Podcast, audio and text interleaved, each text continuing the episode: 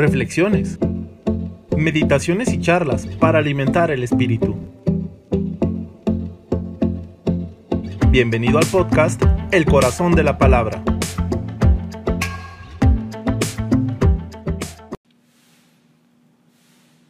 Domingo trigésimo tercero del tiempo ordinario.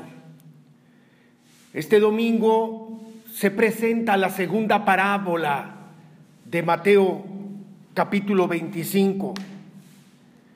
Dice así, en aquel tiempo Jesús dijo a sus discípulos esta parábola, el reino de los cielos se parece también a un hombre que iba a salir de viaje a tierras lejanas.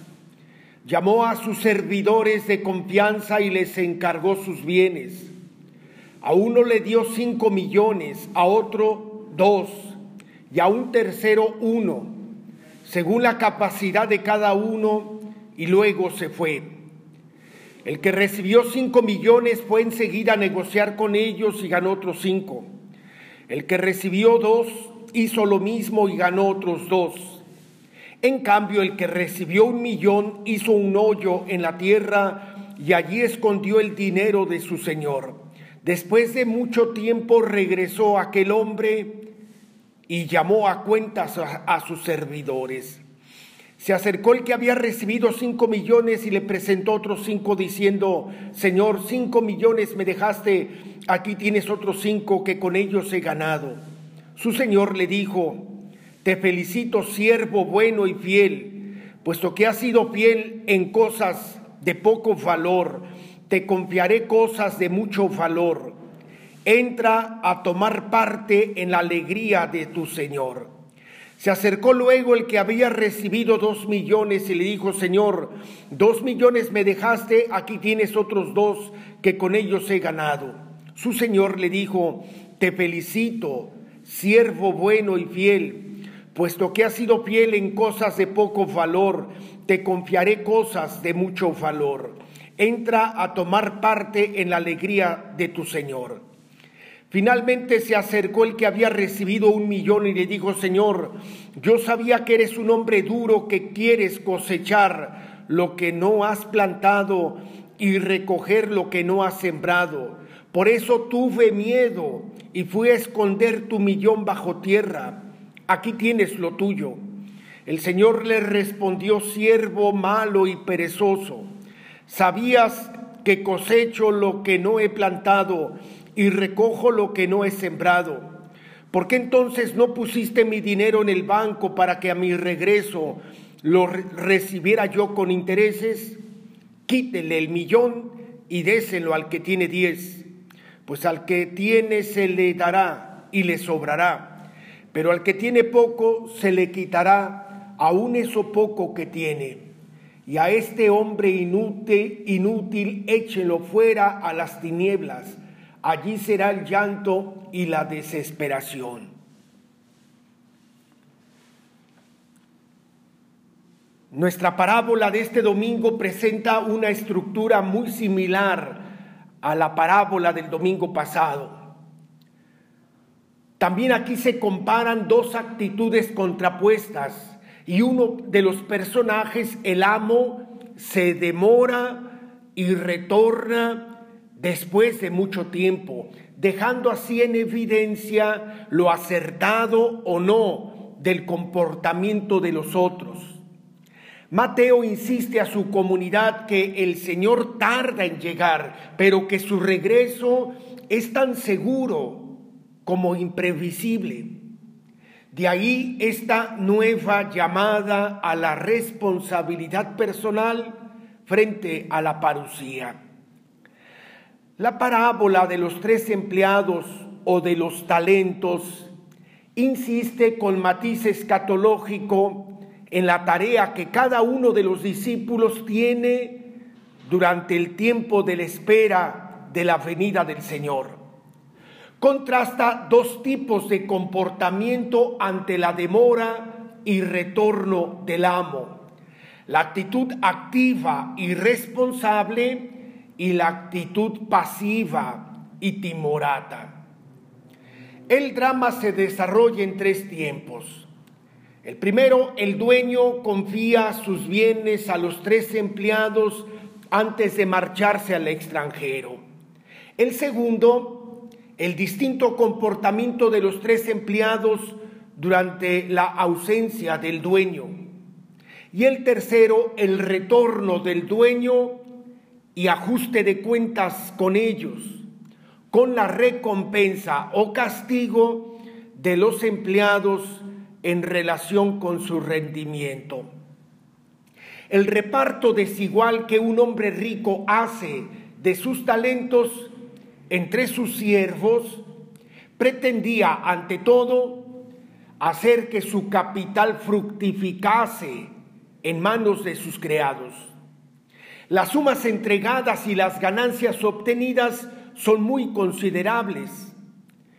Ahora en nuestro texto el término talento se traduce como millón, millones. El talento equivaldría al sueldo de seis mil jornadas de trabajo. Para ello, tiene en cuenta la capacidad de trabajo y su habilidad para negociar. Los dos primeros siervos de la parábola duplican el capital inicial que se les ha confiado. La confianza es personalizada. No se nos dice cómo lo fructifican, sencillamente porque no interesa para la lección de la parábola. Estos son premiados y el premio o la recompensa entra al gozo de tu Señor. Este premio fue concedido por igual a los dos, no por la, la cantidad de capital que han conseguido, sino porque ambos pusieron en juego los bienes confiados y los hicieron progresar. La vigilancia no es una mera actitud moral o espiritual, es fe activa, fidelidad laboriosa. Quien no se compromete gratuitamente, poca fe y escasa confianza en el Señor tiene.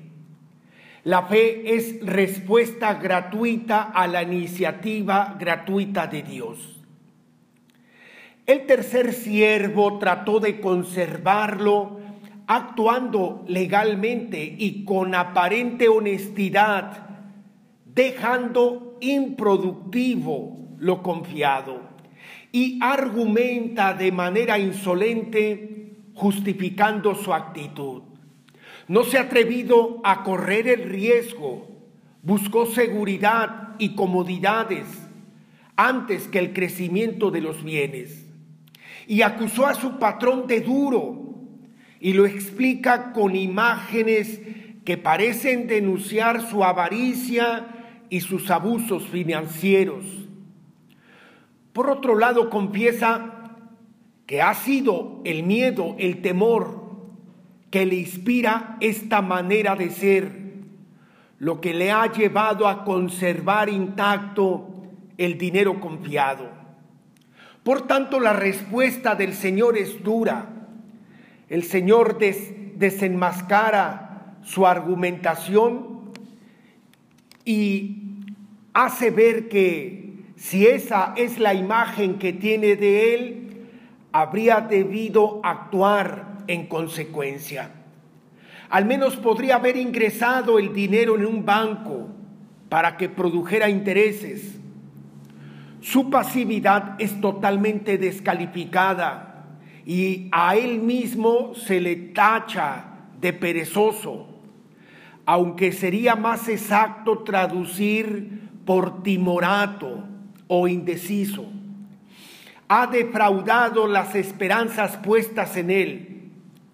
También él conocía el riesgo, pero contaba con la diligencia fiel y laboriosa de su amo.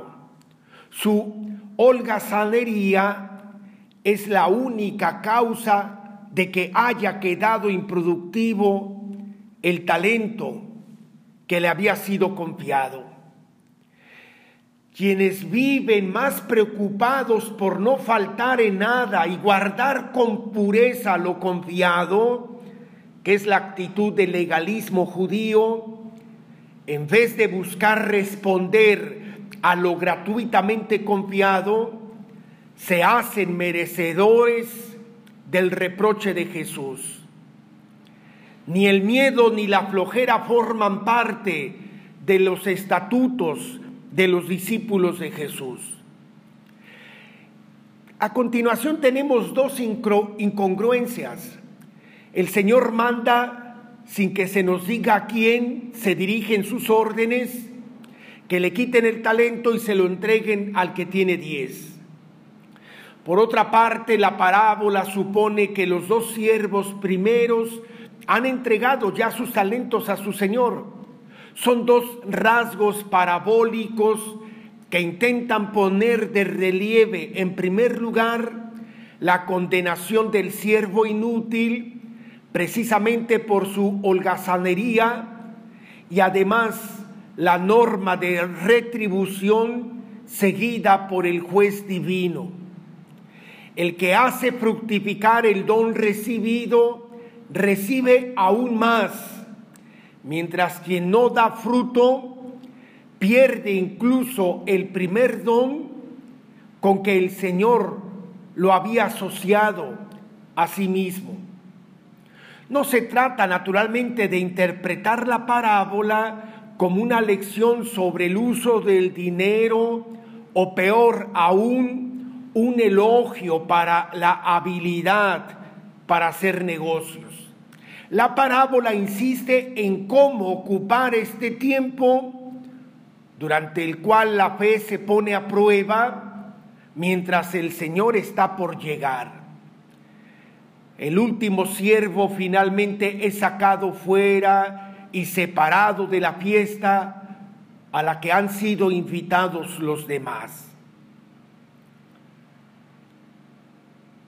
Vale la pena preguntarme que si espero al Señor en mi vida y cómo lo hago. Soy consciente de los talentos que Él ha depositado en mi vida. ¿Cuáles? ¿Cómo los hago fructificar? ¿Qué imagen tengo de mi Señor? ¿Cómo me gustaría presentarme ante Él en su venida?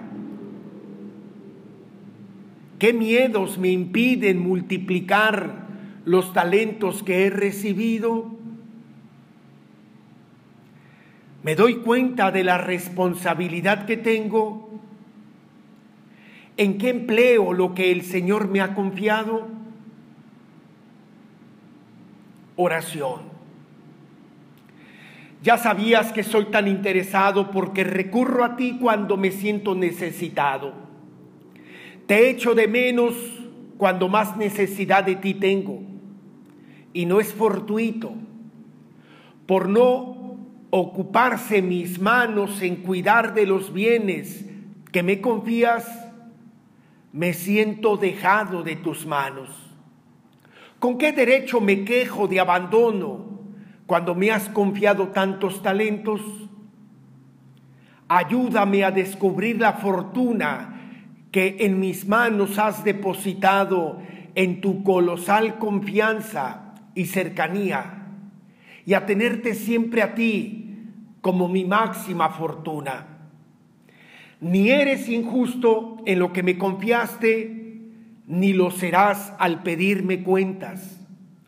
Ayúdame a estar a la altura de tu confianza a servirte con inteligencia e industria, de manera de, ser admitido a gozar de tu alegría.